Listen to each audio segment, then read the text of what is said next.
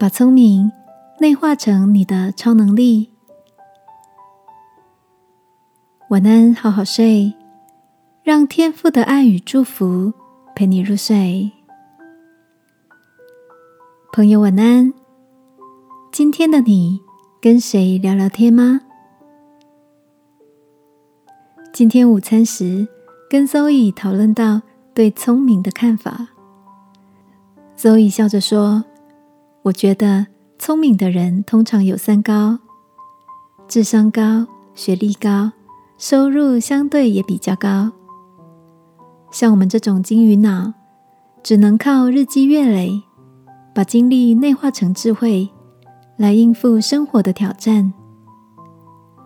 我对周易说：“我觉得聪明就像草船借箭一样，找到对的伙伴、对的团队，一起分工合作，就可以不用单打独斗。”又能有事半功倍的效果，亲爱的，在你眼中有什么样的人才算聪明呢？今晚我想跟你聊聊天赋眼中的聪明人和我们平常所认知的有什么不同。记得在圣经的箴言里有句很重要的提醒。你要专心仰赖耶和华，不可以靠自己的聪明。我想，在天父眼中的聪明人也有三高哦，那就是信心指数高、顺服程度高，还有愿意谦卑的高举神。当我们把他的话语内化成我们生活中行事为人。和做选择时的准则，不只能使肩上的重担变得轻省，还能拥有来自天父的智慧和祝福呢。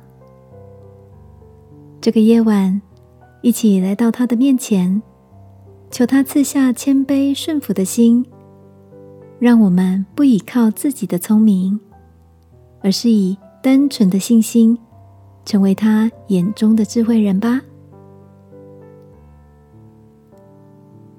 亲爱的天父，我要选择从你而来的智慧与聪明，让信心、顺服、谦卑成为我的生命态度。祷告，奉耶稣基督的名，阿门。晚安，好好睡。祝福你有真聪明。耶稣爱你，我也爱你。